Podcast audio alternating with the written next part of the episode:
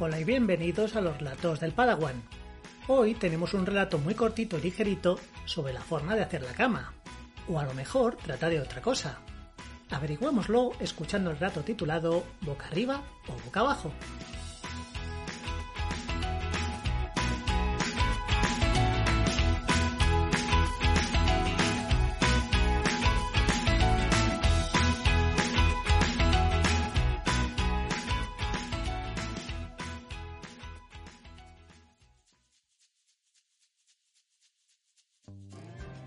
Oye, Sí, cariño.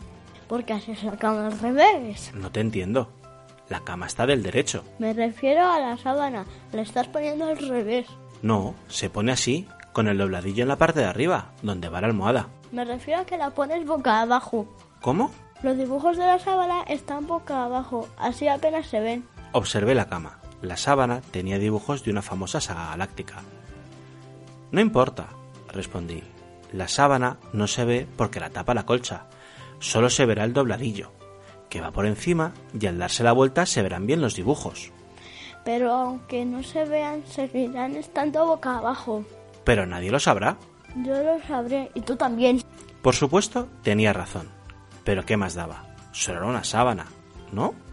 Te digo que no tiene importancia, respondí, porque estaba deseando acabar para sentarme en el sofá. ¿Por qué no?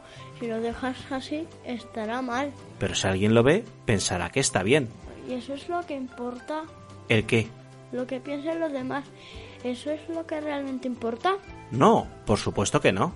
Porque la abuela siempre dice que lo importante no es la opinión de los demás, que lo importante es lo que piensa uno mismo.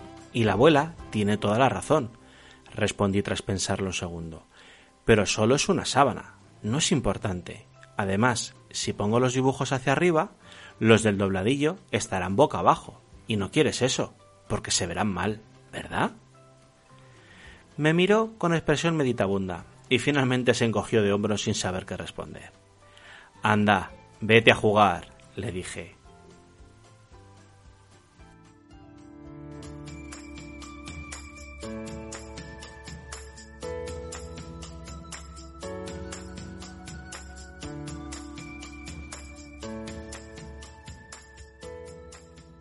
Espero que lo hayáis disfrutado. La locución y edición del relato ha corrido a cargo del ilustre Dark Crow y la voz adicional pertenece al genial Álvaro.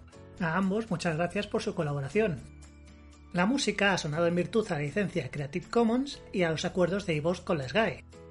No quiero despedirme sin dar un gran agradecimiento a los servicios sanitarios que siguen al pie del cañón de la actual pandemia de COVID, sin descuidar todas las demás patologías existentes, y un recuerdo muy especial a los profesionales del Hospital Rey Juan Carlos de Móstoles.